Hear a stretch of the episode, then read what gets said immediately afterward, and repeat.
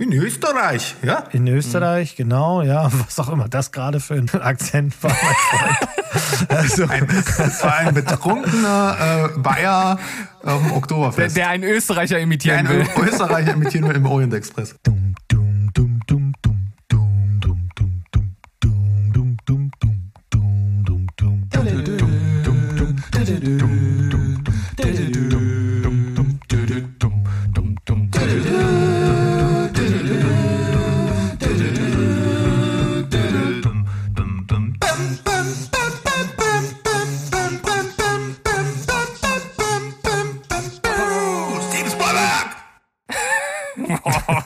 ein Intro. Oh Gott, oi, oi, oi.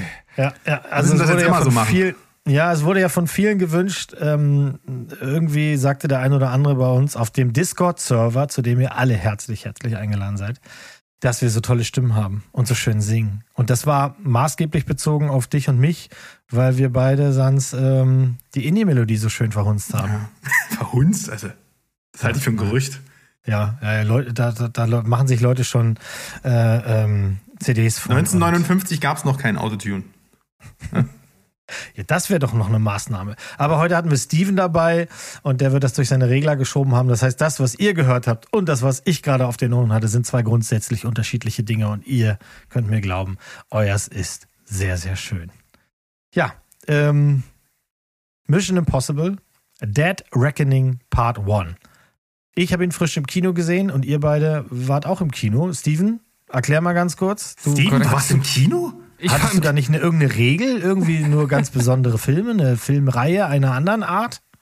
Ja, also actionmäßig ist das ja durchaus ähnlich gelagert, absolut überbordend äh, bei Fast and Furious, wie auch hier in diesem Film. Da werden wir sicherlich äh, gleich noch drauf eingehen. Und ich bin tatsächlich das aller, allererste Mal seit, ne, das aller, allererste Mal natürlich auch schon doppelt gemoppelt äh, und stimmt dann ja in dem Sinne auch nicht mehr, weil ich war das letzte Mal zum zweiten Teil im Kino damals. Also ähm, ich bin tatsächlich nie zu Mission Impossible ins Kino gegangen. Ich fand die immer unterhaltsam und habe sie gern geschaut. Aber irgendwie hat mich jetzt doch im Vorfeld äh, das, die ganze Berichterstattung und die Kritikerstimmen dann doch dazu angeregt, dort reinzugehen, weil Blockbuster-Kino ist ja doch irgendwie meins. Und deshalb habe ich meine Regel gebrochen. Bin schön jetzt hier, ne, Sommerferien in Sachsen, 13.25 Uhr ins Kino, kaum einer drin, total entspannt, äh, chilly, äh, chilly milly, äh, hier diesen ich will schon mal vorwegnehmen, sehr äh, unterhaltsamen Streifen angeschaut. Ja, also ich bin schon mal froh, dass du das hier einmal gebrochen hast, dann sehe ich eine Hoffnung für dich. Es kann einfach nicht sein, dass der Host eines der besten Film- und Serienpodcasts der Welt, das können wir hier einfach mal neidlos sagen, ja, ähm, dass der nur für die Fast-Reihe ins Kino geht. Das, das wäre einfach nicht richtig. Das ja, wir waren, wir waren auch zu 65 im Kino und Gletschergrab dieses Jahr. Also wir haben uns die Perlen schon rausgepickt. Ja, aber wirklich. Ähm, Spider-Man habe ich auch noch geschaut, ne? Nicht vergessen. Ja, stimmt. Ach, der war auch dieses Jahr? Ach, ja, guck, ja, ist nicht, ist nicht ja. lange her. Also ich habe hier richtig, äh, ich habe praktisch richtig Speed. Ich habe den Speed von Fast and Furious mitgenommen, direkt ins Kino zu Spider-Man und jetzt direkt zu Mission Impossible. Und nächste Woche kommt ja auch noch Barbie und äh, Oppenheimer und die kann mhm. ich ja auch nicht auslassen. Nee, nee, nee. Also das wird, das, also ich, ich brauche die nächsten Jahre nicht mehr ins Kino gehen. Also für deine Verhältnisse nicht. Aber ähm, wir wollen hier gar nicht so viel abschwiffen, denn wir, wir, wir wollen ja hier eigentlich ganz kurz mal über Deck Dead Reckoning reden. Das ist der erste von zwei Teilen.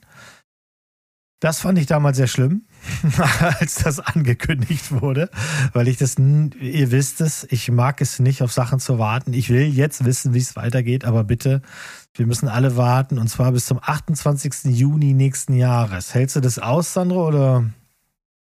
Ja, ich warte ja schon zwei Jahre auf June 2, also ja, ist, ne, du, du bist leicht geprüft quasi, ne? Ja. ja, ja.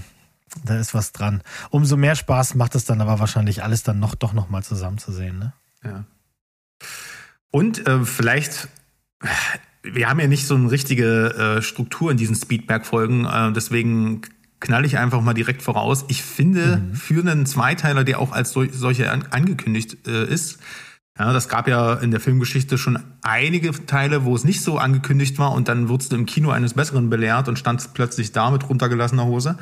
Hier war es angekündigt und hat sich gar nicht so schlimm angefühlt, fand ich. Also es war, es, es ist zwar alles noch nicht zu Ende erzählt und es mhm. ist alles offen, aber es war zumindest, zumindest für die Dramaturgie des Films irgendwo trotzdem rund. Deswegen bin ich nicht mit so einem, ja, so, so einem unbefriedigten Gefühl aus dem Kino gegangen.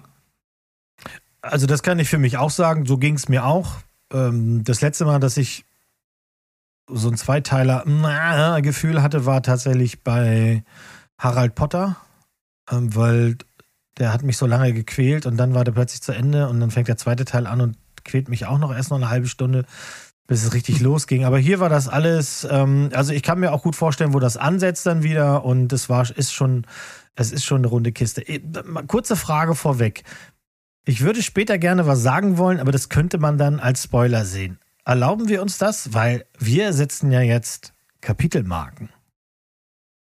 Natürlich, also wir können jetzt einen allgemeinen Teil machen, wo wir erstmal äh, möglichst spoilerfrei bleiben und dann hinten raus äh, können wir natürlich nochmal ein paar Details raushauen. Okidoki. Gut.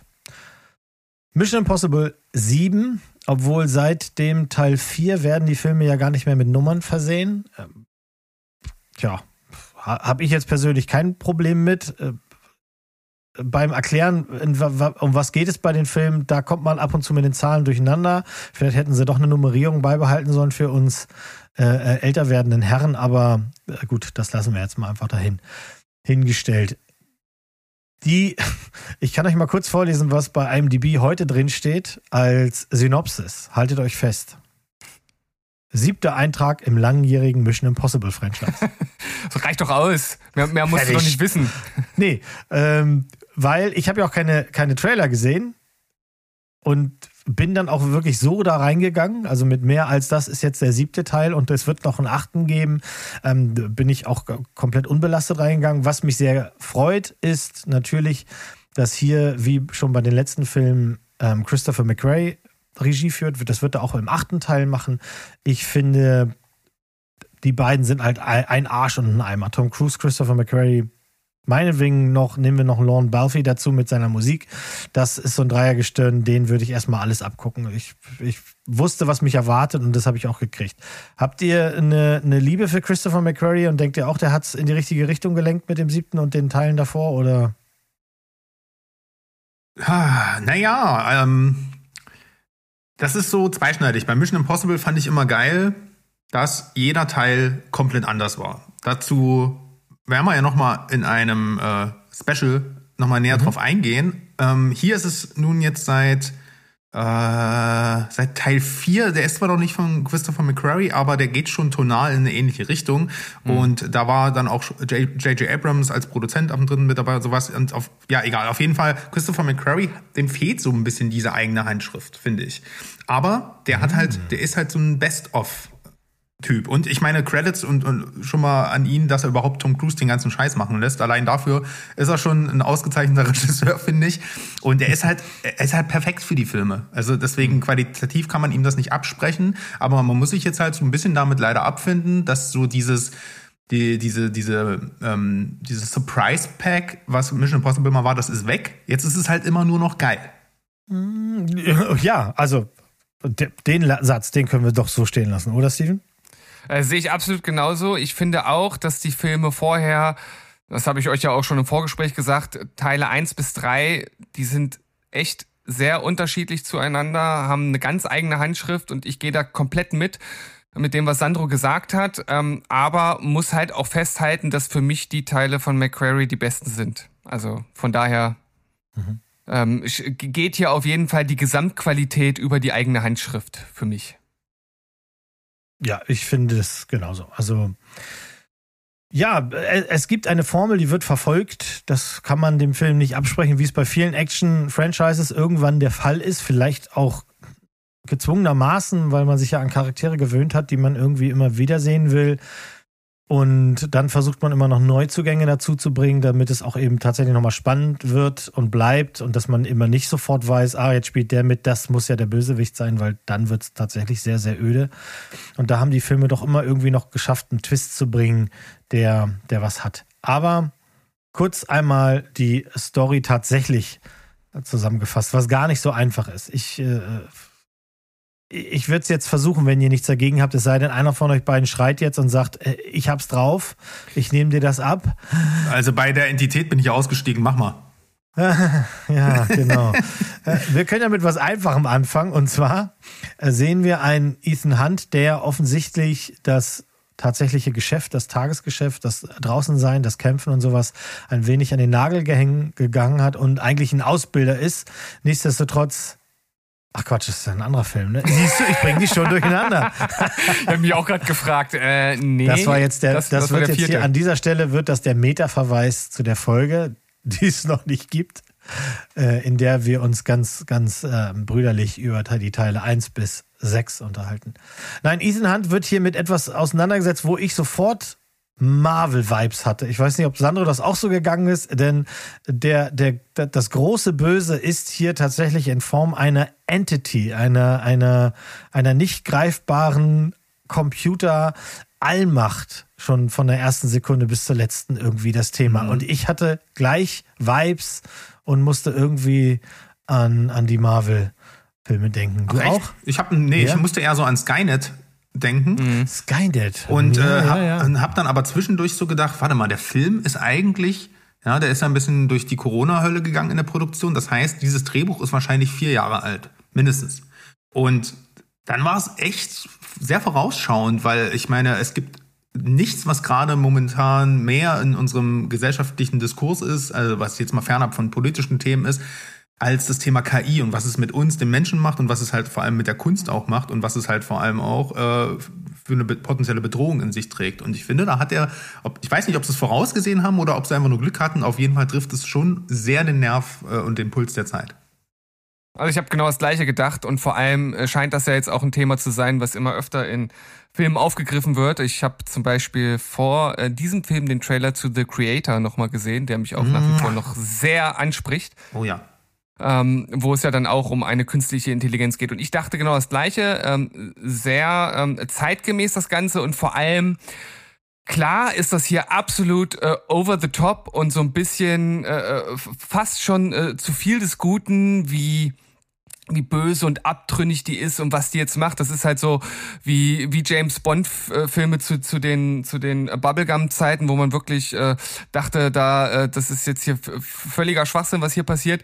Und äh, da kratzt der Film auch so ein bisschen dran, aber trotzdem schwingt bei mir auch so ein bisschen so ein ungutes Gefühl mit, dass irgendwas ähnliches in diese Richtung halt auch mal entstehen könnte. Also vielleicht nicht in diesem krassen Ausmaß, vielleicht auch nicht wie Skynet, was du ja schon angesprochen hast, aber ähm, dass uns halt die KI oder AI dann halt irgendwie fest im, im Griff haben könnte. Also so ein bisschen äh, schwingt da so, so, ein, so ein leichtes Unbehagen schon mit und deshalb finde ich das eigentlich ganz cool. Äh, kurzer hm. Disclaimer. Gibt es das wirklich, die James Bond Bubblegum-Zeiten, oder hast du das gerade erfunden? Weil wenn du das erfunden hast, finde ich das großartig. Ja, nee, das, das ist mir, ist, ist gerade meinem Hirn entsprungen, tatsächlich. Ich, ich erhebe direkt Anspruch darauf. Moonraker, ja, also nicht Bubblegum-Film. Ist, ist aber deinem Gehirn entsprungen. Insofern ist das fein und es ist nicht eine, eine äh, KI entsprungen. Und das mhm. ist tatsächlich so, äh, der Streifen macht jetzt genau das.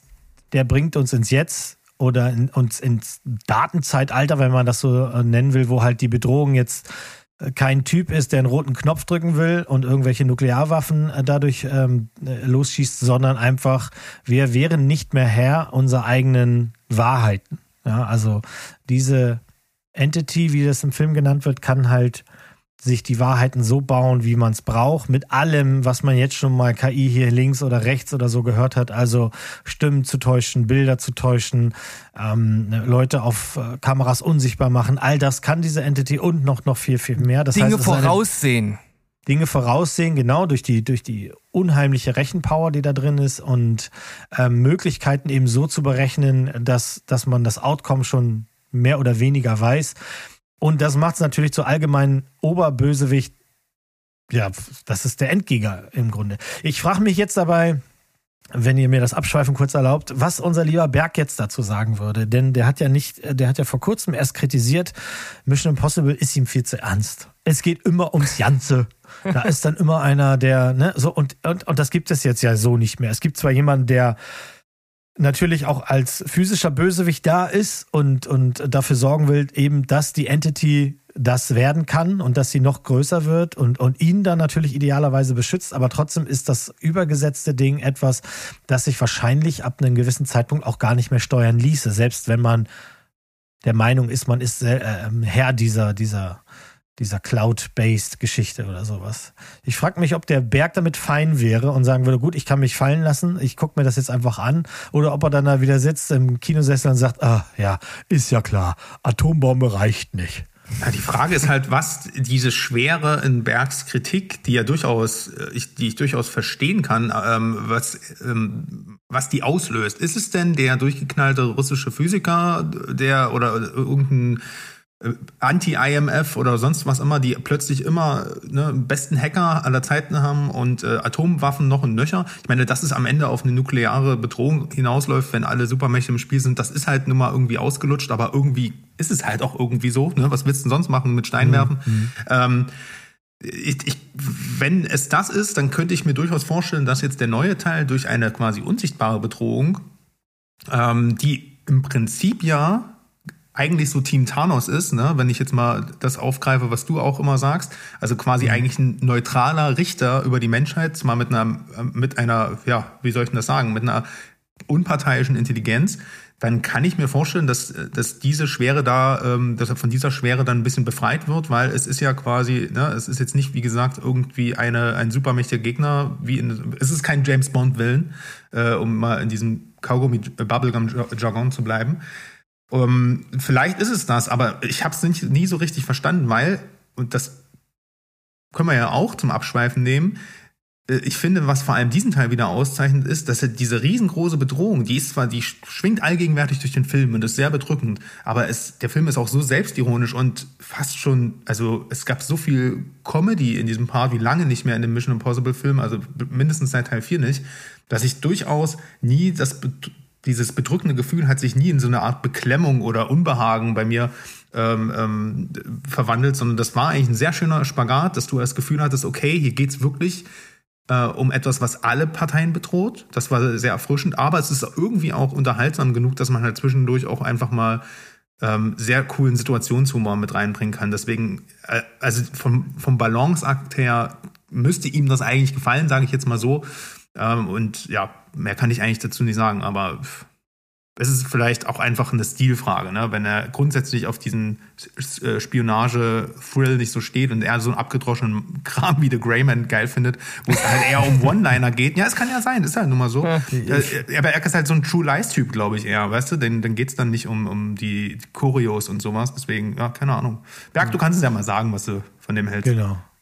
Na, ich ja. glaube, er, er würde hier auch kritisieren, dass das halt alles mit diesem, mit diesem Pathos und dieser krassen Ernsthaftigkeit geschieht. Mhm. Und das bei einer Story, die halt schon, ich habe ja gesagt, ein Stück weit ist sie nahbar, aber auf der anderen Seite ist sie natürlich Standpunkt jetzt auch absolut absurd, was da passiert.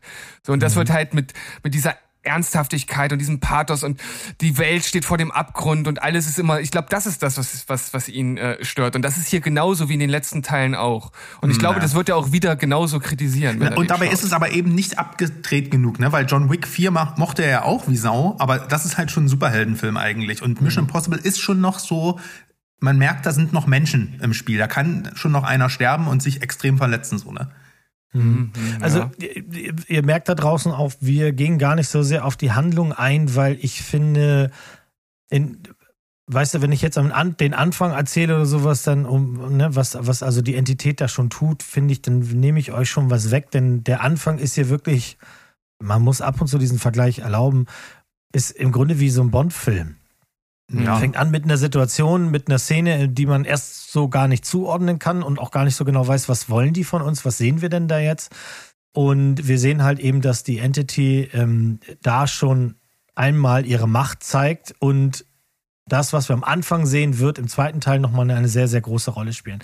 Es gibt ja Handlungsschauplätze wieder quer all over the world. Wir haben die Beringsee am Anfang, Amsterdam, die Wüste, wir sind in den Staaten, wir sind in Abu Dhabi, wir sind in Rom, wir sind in Venedig, wir fahren mit dem Orient Express. Wir sind, helft mir, sind wir, doch, wir sind noch in den Alpen, ne? In Innsbruck. Österreich, ja? In Österreich, mhm. genau, ja. Was auch immer das gerade für ein, für ein Akzent war, mein Freund. also. Es war ein betrunkener äh, Bayer auf dem Oktoberfest. Ja. Der, der einen Österreicher imitieren will. Der einen Österreicher imitieren will im Orient Express, genau. Was wir sagen können ist, ähm, es geht wir, wir sind auf der Jagd nach einem Schlüssel, der aus zwei Teilen besteht und diese beiden Teile sind der Schlüssel zu etwas, von dem viele und wir auch als Zuschauer gar nicht so genau wissen, ähm, zu was es die, der, der Schlüssel ist, zu was es führt, was es aufschließt, was das ermöglicht. Und dadurch bleibt es auch die ganze Zeit spannend. Jetzt kann der eine oder andere draußen sagen, ja, okay, hm, da, wir, wir hätten auch einer leuchtenden Rakete hinterlaufen können oder einen großen Gummiglibbel. Ja klar, hätte man alles, aber hier ist es halt ein richtig arschgeil, cool aussehender Schlüssel, der, wenn er zusammengesteckt ist, auch noch blinkt und piept. Also insofern, das finde ich schon gut. Wir charaktermäßig, das ist bei einem äh, MI-Film ja immer wichtig. Wir haben ein paar Charakter kennengelernt über die ganzen, über die ganze Filmreihe. Um, einige sind immer dabei geblieben, andere sind gekommen und sind wieder gegangen. Und hier ist das nicht anders. Also wir sehen hier wieder eine ganze Handvoll Leute und ich weiß mittlerweile, dass man im Trailer, also so richtig große Überraschung gibt's da nicht. Im Trailer werden alle, die wir schon kennen, gezeigt. Einer nicht, weil den hören wir nur als Stimme. Aber da ist jetzt auch nicht so schwer zu erraten, wer das sein wird und den sehen wir dann wahrscheinlich im zweiten Teil. Ähm, wie haben euch denn die Neuzugänge gefallen? Die sind ja jetzt keine ganz kleinen Namen. Also nehmen wir mal allen voran Haley Atwell als Grace, die eine sehr prominente Rolle in diesem Film hat. Ähm, Haley Atwell kennen wir mindestens aus Agent Carter, der Serie, aber auch aus so anderen ähm, Marvel- Geschichten. Mm, bei Criminal hat sie noch mitgemacht, Doctor Strange war sie dabei. Also das Gesicht werdet ihr alle kennen. Und sie spielt hier einen Charakter namens Grace, der Ethan Hunt sehr am, schon am Anfang, ähm, die beiden lernen sich am Anfang kennen und Ethan entwickelt da gleich wieder irgendwie eine Art von Beschützerinstinkt. Ich weiß es nicht so ganz genau, wie man das sonst nennen will. Und sie ist, ja, er übernimmt sehr schnell eine Verantwortung für Grace, die er da empfindet. Und wie findet ihr denn Grace als Neuzugang hier in diesem, äh, in Klammern gesetzt, Team? Also er macht das ja nicht zum ersten Mal, ne, dass er äh, die, die Leute unter seine Fittiche nimmt und sie beschützen möchte. Und ich finde gerade den Auftakt im Flughafen wirklich, wirklich sehr gelungen. Also ich finde, die Chemie zwischen den beiden funktioniert ähnlich gut, wie das in den letzten Filmen auch zwischen den äh, weiblichen Charakteren und ihm funktioniert hat. Also von daher war das äh, ein ziemlich guter Auftakt und hat mich auch bis zum Ende bei der Stange gehalten. Also will generell mal sagen, der Film geht 160 Minuten und fühlt sich zu keiner Sekunde so an. Und ja, ja richtig, oder? Also ich habe am Ende ja. so äh, beim Zug gedacht, scheiße, ist das jetzt vorbei? Sitze ich jetzt wirklich schon zweieinhalb Stunden im Kino? Echt, also, ging, äh, genau so ging es mir auch. Krass. Und ich habe genau als Gegenteil. Ich habe gestern einen Film gesehen, der geht gerade mal ein bisschen über 100 Minuten. Hm. Und äh, der hat sich angefühlt wie, wie, wie drei Stunden. Und hier war das wirklich, also das Einzige, was uns aufgefallen ist, als wir im Kino waren, ist, wir sind reingegangen, da war es hell, sind rausgekommen es war dunkel. Aber es, wow. war, es war wirklich nicht, nicht, es war nicht schlimm, es war nicht langweilig Magic. und der Arsch hat nicht so weh getan. Also insofern, ja. Also, ähm, das liegt ja auch daran, dass der Film einfach vier Intros hat. Ne? Also du hast jetzt von dem von dem mhm. World Hopping schon gesprochen. Das ist eigentlich ja alles schon im Intro. Und ich habe so gedacht, Mann, lassen die hier das erste Mal diese krasse Intro-Sequenz weg? Nee, die kommt halt nach einer halben Stunde erst. Mhm. Ähm, ne? Da sind sie schon einmal komplett über den Planeten ge ge geflogen. Aber ähm, was was Thema Grace angeht, also Grace heißt ja übersetzt ähm, sowas wie Anmut. Und ich finde, das trifft es eigentlich ganz gut. Also Haley Atwell ah. war, ja, also ist bezaubernd in dem Film. Und ich finde nicht nur, dass sie halt eine bezaubernde Schauspielerin ist, so von wie, wie sie halt schauspielt. Ich kenne sie auch nur aus diesen ganzen Marvel-Properties. Da kann sie eigentlich meiner Meinung nach nicht ganz so viel zeigen, außer dass er halt extrem charmant ist. Aber ich finde, die hat hier einen Witz und eine Spielfreude gehabt. Ähm, da muss man aber wirklich auch mal generell dieser ganzen Reihe sagen, ne? Auch Rebecca Ferguson hier und was, was auch immer, die, die ganzen weiblichen Charaktere, bis auf Teil 2 vielleicht, aber da gehen wir ein andermal drauf ein. Ich finde die, die so originell, die sind so schlagkräftig und so nicht schablonenhaft. Auch Pom Clemtief hier, ähm, die man ja auch als Mantis kennt aus dem MCU. Wie mhm. badass kann die eigentlich sein? Also wirklich richtig cool. Also du hast zu keiner Zeit, äh, zu, zu keinem Zeitpunkt das Gefühl gehabt, dass hier dass hier irgendwo eine Damsel in Distress ist oder irgendeine Frau, die nur äh, ne, ihrem Mann hinterher rennt. Also dieses Indie-Ding, was wir letztens in, dem, in unserem Indie-Special hatten, das ist hier ganz im Gegenteil. Und ich finde, dass Haley Atwell eine richtig gute Rolle hier gespielt hat und freue mich schon, sie im nächsten Teil äh, dann hoffentlich wiederzusehen. Ja, wir sehen ja in dem Film auch alte Bekannte wieder. Simon Peck ist wieder dabei als Benji, Wing Rames als Luther. Du hast es schon erwähnt, die übrigens, hervorragende Rebecca ja. Ferguson. Ja, und, und, und Wing Rames, ne, der einzige, der außer äh, Ethan Hunt seit dem ersten Teil mhm. immer seinen Auftritt hatte. Mhm. Das, äh, das ist tatsächlich so, ja. Wir sehen auch noch, ähm, Vanessa Kirby ist wieder dabei. Auch toll, äh, Frederik Schmidt als ihr äh, Bruder, ähm, als äh, Sola Mitsubilis. Und dann haben wir noch ein paar andere Gesichter, die man alle kennt. Also ähm, Carrie Elvis, das ist ein Gesicht, der spielt in vielen Sachen mit. Und ähm, Shea Wickham ist auch ein toller Schauspieler. Ich mochte die, also die Zusammenstellung wirklich gut. Der Film ist spannend. Die 160 Minuten merkt man dem nicht an. Das Ding läuft von der ersten Actionsequenz in die nächste. Es wird auch ein bisschen ernst zwischendurch. Und es wird auch ein bisschen, und jetzt käme ein bisschen Kritik meinerseits, wenn ihr mir das kurz gestattet. Bim, bim, bim, bim, bim, Ja. Ähm, das ist der erste Teil, wo mir tatsächlich die Formel sehr, sehr, sehr aufgefallen ist. Und ich habe da tatsächlich ein bisschen gelitten. Aber kommen wir gleich dazu. Allgemein, unser Fazit allgemein ist, das ist ein Must-See, oder? Yes. Also für Action-Fans auf jeden Fall. Da gibt es, glaube ich, äh, dieses Jahr wahrscheinlich nichts, nichts wirklich Besseres, was jetzt so dieses überbordende äh, Blockbuster-Kino angeht. Um, von daher gibt's da definitiv äh, eine Empfehlung von meinerseits.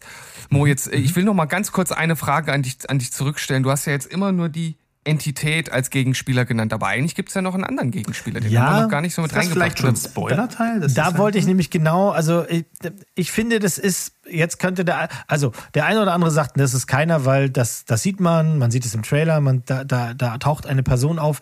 Aber genau darauf würde ich gerne eingehen und vielleicht findet, fühlt der eine oder andere sich dann schon gespoilert. Das ist tatsächlich so. Deswegen hätte ich jetzt gedacht, wenn wir erstmal sagen, generell, wir hatten Spaß, guckt das Ding an, wenn ihr könnt im Kino, sonst kauft euch die Blu-ray oder die 4K oder was auch immer dann irgendwann kommt, ähm, dann würde ich sagen, machen wir jetzt hier ein extra Kapitel und dann können wir ja nochmal unseren Gefühlen freien Lauf lassen. Und wenn dabei dann ein Spoiler rausplompst, dann ist das eben so. Spoiler los! Jetzt kommt ein Spoiler. Wir verraten euch, wie der Film ausgeht. Wenn ich's hören will, der hält sich jetzt die Ohren zu. Gut, also, der Bösewicht ist natürlich nicht nur die Entity, sondern auch eine, ein Charakter namens Gabriel, gespielt von Isaiah Morales. Ein toller Schauspieler, ähm, den man auch schon in diversen Sachen gesehen hat und der auch ein bisschen neues Charisma da reinbringt. Und da kommen wir jetzt zu einem Problem, was der Mo hat. Eine Vorgeschichte, von der wir alle nicht wussten, wird in einem Flashback ähm, kurz irgendwie etabliert und den fand ich leider, den fand ich komplett billig. Der war nur da, um zu erlauben, dass es einen Gabriel gibt. Und der war im Grunde auch dazu da, um zu erlauben, dass Ethan Hunt für diese Grace, weil dieser Gabriel taucht halt am Flughafen auf. Diese Szene hast du ja gerade angesprochen, Steven. Und ähm, er sieht halt sofort, dass Gabriel auch, äh, er weiß, was er für eine Gefahr ausstellt. Das ist ein ganz, ähm, äh, ja, der hat überhaupt keine Gefühle. Also der killt, wenn er killen muss. Und der killt auch manchmal nur so aus Spaß. Und er hat in der Vergangenheit jemanden getötet, der Ethan Hunt sehr nahe stand. Und ich glaube, das ist dann auch so der Grund, warum er diesen Beschützerinstinkt bei der Grace weckt. Auch wenn mir die, das muss ich ganz ehrlich gestehen, am Anfang tierisch auf den Sack ging. Weil ich mich gefragt habe, Warum müssen wir einen so wichtigen neuen Charakter einführen, wenn wir genügend Charaktere A haben und B in einem Charakter wie Ilsa Faust eine, eine Frau, die noch lange nicht auserzählt ist? Also Ja. warum muss ich Ilsas Zeit auf der Leinwand kürzen, um mir eine Grace-Geschichte anzuhören, die bei an ganz vielen Punkten halt tatsächlich Schuld hat an vielem, was schief geht? Weil sie einfach nicht zuhört und stur ist und eigentlich nur eine Diebin, die zur falschen Zeit am falschen Ort ist. Das fand ich ein bisschen, ja, ich, ich fand das ein bisschen arg billig. Und äh, Gabriel als übergeordneten, alles wissenden Superschurken zu etablieren, der außer, dass er Leute abknallt und dann in einem kleinen ähm, äh, Schwertkampf nicht, sondern Messerkampf oder sowas dann auch noch einen geliebten Charakter eben äh, ähm, von der Bildfläche verschwinden lässt. Das fand ich, also da habe ich wirklich ein bisschen gelitten. Ich weiß Wir nicht, sind im. Spoiler-Part, du darfst es sagen. Ja, also, ähm, Also ich wollte das Kino kurz verlassen, weil mein ja. Herz gebrochen Also ist. Gabriel auf der, auf der Brücke greift Gabriel Grace an und ähm, ihr zur Hilfe kommt äh, Rebecca, obwohl Tom Cruise natürlich sofort den Speedgang eingelegt hat und losflitzt, äh, wie noch niemals zuvor. Da wird der Berg seine Freude dran haben, das ist sicher. Aber er kommt halt zu spät. Rebecca Ferguson kämpft, kämpft tapfer. Aber Gabriel schafft es halt, ihr, ähm, ihr das Messer in die Brust zu rammen. Und Ilsa stirbt, Grace lebt. Und an der Stelle war ich, also ich war super sauer. Ja, ist, äh, Ilsa ist tot, weil Grace nicht macht, was sie hätte tun sollen und sie wusste schon, dass sie es hätte tun sollen. Und ähm, ich habe wenig Sympathie für sie. Also das hat sich auch nicht mehr gebessert, auch nicht zum Schluss.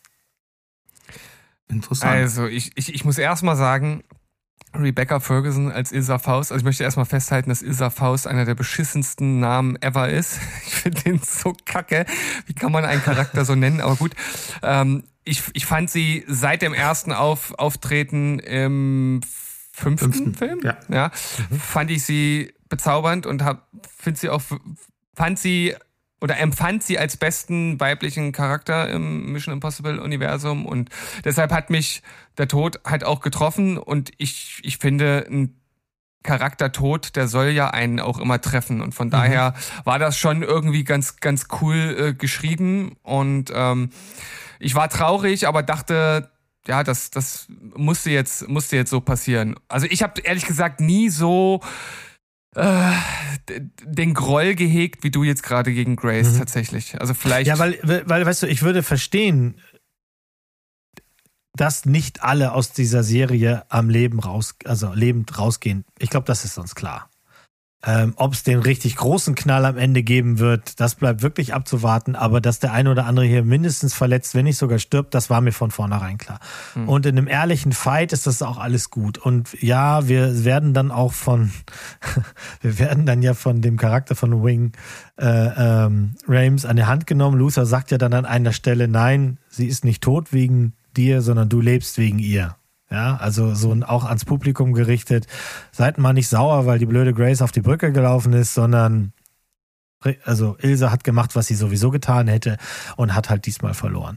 Ähm, ich kann ihr das trotzdem nicht ganz verzeihen. Ich hätte sie in einem großen Schlagabtausch einfach heroischer sterben sehen als für die Tante, die mir schon eine halbe Stunde vorher auf den Sack ging, weil sie einfach nicht, die ist wie Harry Potter in Teil 5. Der macht die ganze Zeit nicht, was er soll und deswegen passiert ganz viel Scheiße und so ist das hier auch. Also ähm, ich fand das, also ich habe das eigentlich genauso gefühlt wie du, ähm, weil mir Ilsa Faust einfach sehr ans Herz gewachsen ist, wegen der guten Performance, aber auch weil einfach ihre Dynamik mit dem Team sehr interessant war, weil sie ja nie richtig dazugehört hat. Ja, und eigentlich beim britischen Geheimdienst ist dann dort ausgestoßen, die war immer so, also eigentlich die einzig ebenbürtige Figur zu Ethan Hunt, die auch alles unterwandert und man wusste nie, wo man sie als nächstes trifft und was sie wirklich im Schilde führt. Fand ich super. Aber was das Problem ist, und ich glaube, deswegen haben sie es auch gemacht, es fehlten Charaktere, die nahbar waren äh, oder nachvollziehbar waren. Nun ist von uns niemand ein ähm, ein, ein, ein, ein super Dieb, der irgendwie äh, aus irgendwelchen Briefkästen irgendwelche Geheimaufträge annimmt, aber es ist auf jeden Fall wesentlich näher dran als alle anderen Figuren, die in dieser Reihe agieren. Und ich glaube, deswegen äh, gibt es auch hier diese Com Comedy-Dynamik zum Beispiel eben in Venedig, in diesem kleinen gelben Elektroauto. Ich musste wirklich sehr feiern, das war so cool. Und das hättest du mit Ilsa Faust halt nicht machen können, weil die, die hätte das Ding halt einfach weggerockt. So, die wäre selbst mit dem Panzer da lang gefahren. Und deswegen fand ich, ich verstehe schon, was sie damit wollten. Und am Ende, ich ver verstehe auch, was sich am Anfang getriggert hat mit ihrer, ähm, mit ihrer Figur, wie sie geschrieben wurde. Aber ich fand am Ende, dass schon in dem wirklich unglaublich spektakulären Finale des Films, fand ich, habe ich wirklich sehr mitgefiebert mit ihr, weil sie eben auch sich was getraut hat. Sie war ja weder dumm noch sonst was. Sie ist halt nur eben kein Superagent. Aber trotzdem, ich wäre nicht von Zugwaggon zu Zugwaggon draußen angeklettert. Das hätte da aber vergessen können. Also ich verstehe auch und, und insofern kann man das ja in dem Film hoch anrechnen. Ähm, ich verstehe genau, warum sie das alles gemacht haben. Also auch diese Nahbarkeit, ähm, das habe ich nach dem Kinobesuch tatsächlich auch zu Paula gesagt. Ich verstehe schon, dass diese Frau uns ganz kurz nochmal wieder an die Hand nimmt und sagt, diese Welt ist nicht normal. Also was die da alles können und was die da alles machen, das ist eben nicht der Standard. Das, das kann nicht jeder. Der eine oder andere mag sich vielleicht noch verteidigen können äh, gegen einen Schläger oder sowas, aber keiner kann so fahren und keiner kann so hacken und keiner kann dies oder das machen. Also insofern war der Charakter von Grace einfach wieder ein, äh, ich hole euch mal auf den Boden der Tatsachen zurück und hier gibt, geht es auch ab und zu an den Rändern um normale Leute, weil das ist tatsächlich seit Teil 5 eigentlich ja nicht mehr der Fall gewesen. Insofern verstehe ich, sie hat halt ein bisschen gelitten. Sie kann das ja wieder aufholen. Es gibt, wird ja noch einen ganzen zweiten Teil geben, der wahrscheinlich auch wieder so lang ist und dann, vielleicht hat sie dann mein Herz. Als Schauspielerin mochte ich sie schon tatsächlich gerne, da will ich gar nichts gesagt haben. Aber das war so ein Punkt. Neben einem weiteren Punkt, da hätte ich auch ganz gern eure Meinung. Mo, bevor du weitermachst, du hast, äh, ich möchte ganz kurz unterbrechen, Entschuldigung. Du hast Ja. äh, über Gabriel gesprochen und wie der eingeführt wurde. Und genau das, was du gesagt hast, habe ich mich auch gefragt, beziehungsweise das habe ich auch gefühlt. Mhm. Ich habe die anderen sechs Teile pr- praktisch in vier Tagen davor gesehen. Ich wusste also noch Ja, da, einigermaßen, jetzt ja was ganz kurz passiert mal ist. eine Standing Ovation meinerseits. Achtung, ich stehe auf. Da- Ja. Danke, So, danke, Das danke. hast du dir echt verdient. Aber äh, ja, äh, nicht zu viel auf einmal, sonst werde ich übermütig. Ja. Ähm, und da habe ich mich tatsächlich gefragt, ey, ich habe die Filme gerade gesehen und habe ich das irgendwo übersehen, dass dieser Typ irgendwo mal genannt wurde? Und dann habe ich mich auch gefragt, oder dann war mir klar, nee, er wurde vorher nicht genannt und dafür war mir das auch viel zu schnell und viel zu kurz und viel zu zack, oh, jetzt ist er auf einmal da und da war mir zu wenig Backstory und das war mir Ja. zu ad hoc. Also das habe ich genauso lame. gefühlt. Es ist lazy, es ist lazy writing, aber man muss wirklich daf- mal dazu sagen, äh, der erste Mission Impossible Film geht los und du weißt nichts über Ethan Hunt. Du weißt nicht mal, dass es die Hauptfigur ist. Und ich finde, wenn, wenn Mission Impossible, wenn man der Reihe ein was vorwerfen möchte, dann ist es, dass es ihre Figuren nicht wirklich gerade mit einer nachvollziehbaren Backstory ähm, ähm, anfüttert. Also selbst die Frau, Ehefrau von Tom Cruise, äh, von Ethan Hunt, weiß ja nichts über ihn. Und wir als Zuschauer wissen ja auch nichts über ihn. In jedem Teil kommt auch im zweiten schon irgendwas, was er früher mal irgendwo gemacht hat. Also ich finde es eigentlich in der Tradition der Reihe fast schon nachvollziehbar, dass immer irgendwas ausgekramt wird, weil wir es sowieso nicht wissen. Also ich habe keine Ahnung, der ist irgendwann mit 30 mal, Jahren mal da reingekommen. Wir erfahren jetzt, in diesem Teil erst, im siebten Teil, dass er quasi sonst im Knast gelandet wäre. Das ist zurechtgebogen für diese Story, damit wir einen emotionalen Anker, damit er einen emotionalen äh, Aufhänger hat. Aber ganz im Ernst, ich finde das jetzt auch nicht weiter schlimm, weil es, ja, es ist halt, ne, es, ihr Ich wisst, was glaube ich meine. auch, ich glaube, das wird vielleicht so, äh, vielleicht wird es nochmal aufgenommen. Also ich möchte den jetzt gar nicht Lazy Writing unter, unterschwellig da in die Schuhe schieben, sondern ich, ich könnte mir gut vorstellen, weil er halt auch in dem Nebensatz gesagt hat, also das ist passiert, bevor ich zum IMF Genau. gegangen bin. Also das war diese Wahl. Danach habe ich die Wahl bekommen, weil ich äh, so. Also ich glaube schon, dass das in, im, im finalen Teil vielleicht nochmal rausgepult wird, weil da, da muss es ja einen Standoff geben zwischen den beiden. Ähm, insofern will ich jetzt noch gar nicht sagen, das ist Lazy Writing, sondern vielleicht ist es einfach ein Teil, eine Kurve, die wir noch nicht, ein Kreis, der noch nicht geschlossen ist, sondern das kann noch kommen. Ich fand's halt nur, Ich muss, sorry, dass ich muss schon wieder an Fast and Furious denken. Wie, der hat noch einen Bruder, der Vin Diesel. Ja, na klar, und der hat eine ganze Armee. Hast du nicht? ja, also, du, das ja, ist, äh, äh, äh, bei TKKG hieß der Anführer ja früher Tarzan. Dann ist er ins Kino gegangen, hat Tarzan gesehen, hat gesagt, so kann ich mich nicht nennen lassen. Hm, und sagt seine Frau, seine Mutter, na, das ist so ein Zufall, dass du noch einen zweiten Vornamen hast, der auch mit T anfängt. Sicher. Ja. Sicher das. Na, weißt, Nee, du, weißt warum Han Solo Solo hat? Egal, mach mal lieber weiter. Ja, gut. Aber ähm, ich fand es halt eben auch, äh, für das, was er da erreichen wollte, war das sicherlich okay, aber es war genau wie Steven gesagt hat, ein bisschen zu wenig, als dass wir jetzt hier große Emotionen haben.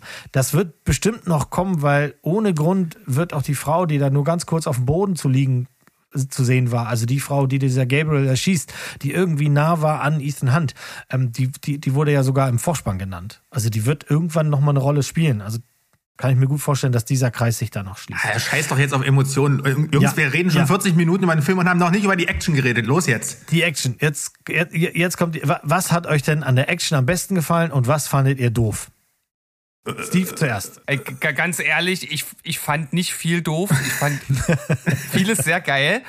Und ich muss sagen, äh, auch dieser Film zeigt wieder, dass die Mission Impossible-Reihe vielleicht die einzige Reihe oder der einzige Blockbuster-Film ist, der Verfolgungsjagden so inszenieren kann, dass man denkt, man ist mittendrin und die eine Geschwindigkeit äh, vermittelt. Das ist, äh, das, ja, dieses Gefühl habe ich wirklich sehr, sehr selten in anderen Filmen und das ist auch hier in Rom wieder der Fall. Das noch gepaart mit der äh, Komik, die ja schon von Sandro angesprochen wurde. Also viel besser kann man da Blockbuster technisch nicht unterhalten werden. Und dann kommt natürlich die Abschlussszene mit dem Zug, die irgendwie auch wieder so ein Rückgriff auf Teil 1 ist. Da hatten wir schon einen Zug. Das macht der Film übrigens äh, öfter mal. Ne? Dann gibt's noch den Sandsturm, den wir auch schon mal hatten. Mhm. Äh, weiß nicht, ob euch das aufgefallen ist, dass immer so, ja, so kleine Mini-Referenzen irgendwie da sind. Und dann gibt's natürlich einfach dieses, dieses Ende der, der Zugverfolgung, die dann an dieser kaputten oder gesprengten Brücke endet, wo dann diese einzelnen Waggons nach und nach abfallen und die sich von Waggon zu Waggon hangeln und das halt eine absolute Anlehnung an Uncharted Teil 2 ist. Da gibt's praktisch exakt diese Szene auch im, im Videospiel und also da wäre der richtige Uncharted-Film auf jeden Fall stolz drauf gewesen oder auch die Fans, wenn das da drin gewesen wäre, weil das ist absolut over the top, aber macht halt von vorne bis hinten einfach nur Spaß.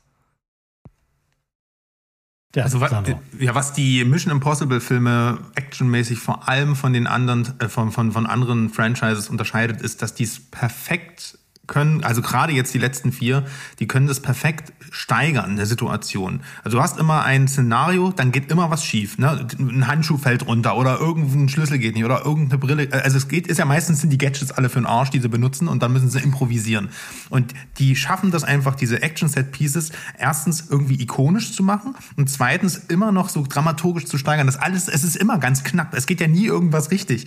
Und das ist so geil immer diese, das, das ist, das können belanglose Spionage Spionageszenen sein, wie am Flughafen, ne, wo immer, wo die erst, wo du, äh, wo dann plötzlich ein Atomsprengkopf auftaucht in der Tasche, der dann keiner ist, aber ist egal.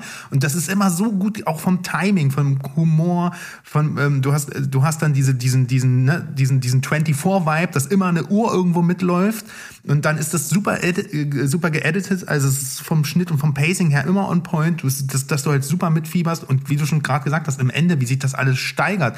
Dann gibt es natürlich diesen, diese humoristische Szene, dass der, dass der den Berg hochfährt die ganze Zeit. Du denkst dir so, hä, Tom Cruise ist ja eigentlich gar nicht an der Szenerie beteiligt und dann springt er dort runter. Wir haben das alle schon vorher in dem Making-of gesehen. Aber wie die Situation dann auch noch gelöst wird, dass er dann in den Zug reinrammelt und das Finale eigentlich wieder sowas, sowas ultra kreatives ist, ne? Ich meine, die Szene, wo der, der Waggon runterfällt und die dann so quasi kurz schwerelos auf den Boden knallen, dann mit dem Klavier, das wird immer mehr und es wird immer knapper. Und das ist so gut, wie sie das einfach hin, immer wieder hinbekommen, dass du einfach dranbleibst und mitfieberst.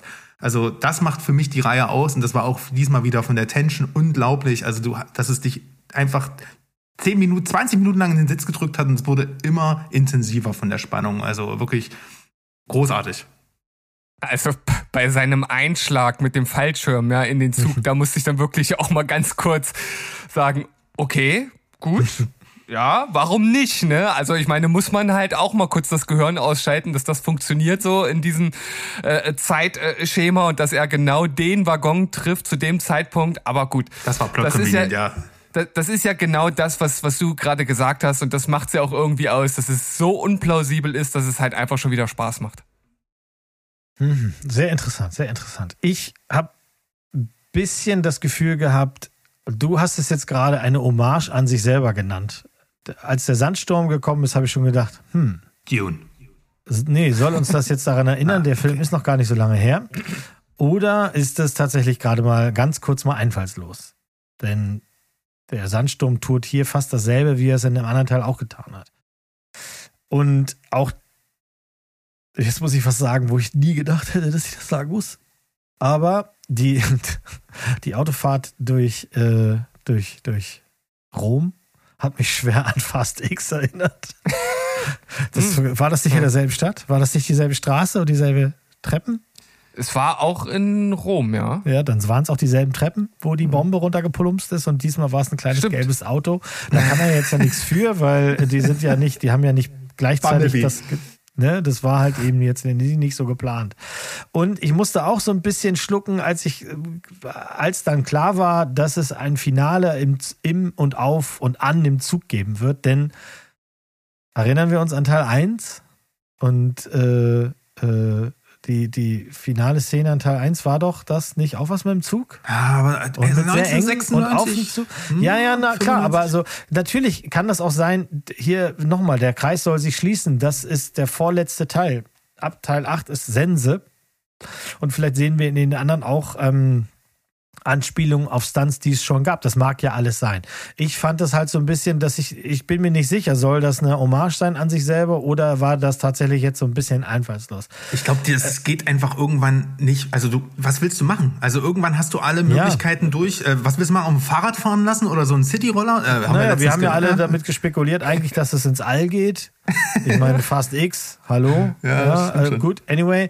Ähm, das, so, das hat auch nichts am Spaß genommen. Es ist nur so, wenn du schon, hinterher dir den Film auf ein Stück Papier schreibst, dann stellst du fest, hm, Sandsturm und Zug und das mit dem Zug runterfahren. Ich verstehe, was du sagst, mit dem, mit dem, dass es spannend war, die, der, der Zug Stück für Stück für Stück für Stück oder so. Ähm, aber auch das ist keine Einstellung, die du noch nicht vorher gesehen hast. Also das hat der Bus bei ähm, Urban Legends, wie hieß der, der Film, auch, auch gemacht. Also insofern, ich fand es ein bisschen schwierig. Hinterher musste ich wirklich ein bisschen drüber nachdenken, ob das vielleicht, aber das wird uns dann auch Teil 8 erklären. Also umso mehr, wir, der, der, der Juni nächsten Jahres kann nicht früh genug kommen, obwohl dazwischen nochmal Weihnachten ist. Und die Szenen auf dem Dach, nur so als kleine Anekdote, haben sie tatsächlich ähm, äh, gemacht mit einem fast 100 Kilometer fahrenden Zug. Also, du hast es gerade schon gesagt, ich würde auch nicht auf dieses Scheißding krabbeln. Ich habe doch nichts am Kopf. Bitte dich. Also. Äh, wisst ihr, dass das wirklich, dass die wirklich diesen Zug gebaut haben und den wirklich von der Brücke runtergeschmissen haben? Mhm. Also Wahnsinn. Allein dafür. War, das, äh, es, es, gab in meinem familiären Umkreis einen großen Aufschrei, als das damals Thema war, weil es ja tatsächlich geplant war, ähm, eine, eine Eisenbahnbrücke in einem polnischen Dorf zu zerstören und dass dann ein internationales Aufsehen und eine, eine Petition, äh, äh, und für sowas ist Polen tatsächlich nicht bekannt, dazu gesorgt hat, dass, das, dass sie das nicht gemacht haben, das war, äh, das war schon so ein bisschen so ein Running Gag bei uns in der Familie. Sonst kriegen sie für nichts den Arsch hoch und hier lassen sie sich von der Welt das sagen und dann haben schon 15.000 Unterschriften gereicht, dass äh, Christopher McRae gesagt hat, also so habe ich das auch nicht gemeint. Mir wurde da was anderes verkauft und am Ende ja, haben sie dieses Ding gebaut. Also Wahnsinn, wirklich Wahnsinn. Ich will noch sagen zu den Action-Sequenzen, also ich gebe euch recht, vieles hat, hat sich irgendwie repetitiv angefühlt von anderen Teilen her. Ich kann, es ist schwer, das dem Film anzulasten, weil der an sich, wenn du, na, wenn du jetzt einfach nur in Teil 7 ins Kino gehst, denkst du dir wahrscheinlich so, Wahnsinn, habe ich noch nie gesehen sowas. Und das ist immer so schwer, das dann zu bewerten. Ähm, aber was ich finde, was der Teil besser gemacht hat als andere, ist die Hand-to-Hand-Combats. Also hier hatten wir extrem gute Fight-Sequenzen zwischen zwei Leuten. Also ob das ne, in dieser, dieser engen Gasse war, das fand ich ziemlich gut, sehr beklemmend. Mhm. Auf der Brücke, mhm. das Ding war auch cool, auch wenn, ja, ich mir für Rebecca Fergusons Charakter einen besseren Abgang an sich gewünscht hätte. Sag ruhig, dass die Ilsa Faust heißt. Nee, ich will einfach Rebecca Ferguson so oft sagen, wie es geht. Und ähm, ja, ansonsten, also die Kämpfe an sich haben, ne, also es war auch in Teil 6 schon so mit Henry Cavill und so auf dem Klo und so, da, das waren, die haben richtig wehgetan, die Schläge. Also seit Teil 6 finde ich, finde ich die Zweikämpfe auch in Mission Impossible extrem gut. Ja, ja. sagt mir mal ganz kurz, das ist jetzt Teil 7. Wir können noch einen abwarten und können dann nächstes Jahr über ein Ranking reden. Oder mhm. wollen wir das jetzt machen oder wollen wir das ein anderen Mal machen? Wir können jetzt die Leute nicht, nicht hängen lassen. Also ja, weil mich würde das schon, schon interessieren, wo, wo ihr da so seid. Hm, also, aber ja, das, das wäre jetzt quasi, wenn ich jetzt diese Folge hören würde und ich habe die Folge noch, äh, habe den Film noch nicht gesehen, würde ich jetzt zu diesem Kapitel springen, in dem es um das Ranking geht. Also. Hm. Gehört das nicht so ein bisschen in das Special rein, was wir noch vorhaben? Ja, das ist ja meine Frage. Also. Na, nur die Platzierung für den Film da, da, da, sagst du was, Steven. Okay, da, also für mich ist es der zweitbeste Film der Reihe. Ja, kann ich mich äh, direkt anschließen. Oh, nee, das äh, ist er nicht. Aber auch in der Erwartung, nee. dass das Finale da auch anschließt. Ne? Dass, wenn das Finale kacke wird, dann reißt es diesen Film auch wieder mit runter oder kann den noch mehr pushen, je nachdem. Da, genau, das, das, das jetzt mal ganz außen vor, weil wir alle nicht wissen, was da kommt. Das ist so. Ähm, nee, es ist für mich der der drittbeste der Reihe. Oh, ja. okay. Meckern auf hohem Niveau. Ja, ja, ja. Ich glaube, äh, also im Moment, das ist auch noch ganz frisch. Ich fühle, glaube ich, der drittbeste. Aber ich habe auf jeden Fall äh, ganz klar einen ganz anderen Favoriten. Und das mhm. wird auch für mich, wahrscheinlich wird das auch der Teil 8 nicht ändern. Also haben Aber wir jetzt hier ein bisschen Suspense bis zu unserem Special. Und können die Spannung halten. Geht ins Kino. Geht einfach mal ins Kino. Mach das mal. Genau, wir haben jetzt hier wirklich lange geredet. Wir können das ga- gar nicht Speedberg nennen, Steven Longberg. es sei denn, der, der in der Postproduktion macht der Steven das einfach alles viel, viel schneller. Doppelt so schnell, das, das kriege ich hin. Mit, mit Gut. high-pitched Voices, bitte. Yes, please. Ähm, tschüss, ciao. Und goodbye. Goodbye. Bleibt atombombenfrei. Ihr, Tschüssikowski. ihr wisst, was jetzt käme. Ihr könnt das selber machen. Haut rein. Bum, bum, bum, bum, bum, bum, bum, bum, bum. Dieser Podcast wird sich in fünf Sekunden selbst zerstören. Viel Erfolg.